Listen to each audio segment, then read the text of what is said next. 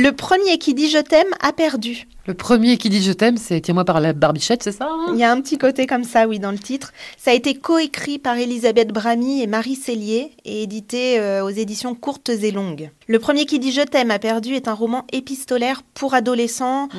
euh, à partir de 15-16 ans. D'accord.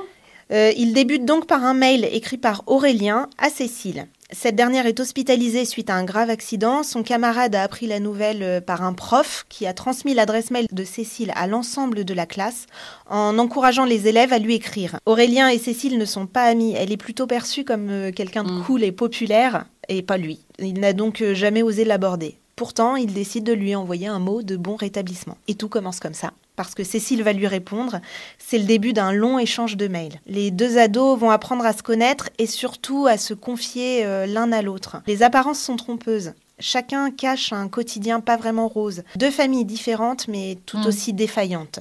Pendant tout le roman, une question persiste. Qu'est-il arrivé à Cécile? Comment s'est-elle retrouvée dans un tel état avec de multiples fractures et l'impossibilité de sortir de son lit? Aurélien cherche à comprendre, mais il veut aussi la soutenir. Cependant, Cécile refuse de raconter.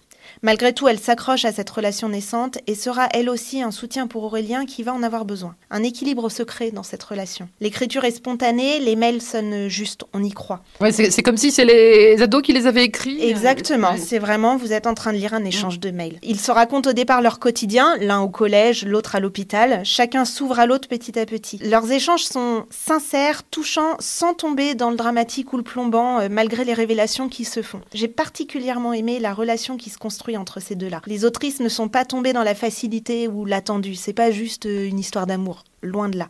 C'est un roman qui se lit d'une traite et qui a été un coup de cœur pour moi. J'ai quitté les personnages avec regret. Bon, eh ben nous, on va les trouver avec plaisir. Euh, Donc, on rappelle le titre du livre. Le premier qui dit je t'aime a perdu de Elisabeth Bramy et Marie Cellier aux éditions courtes et longues. Merci Marion, à très bientôt. À bientôt.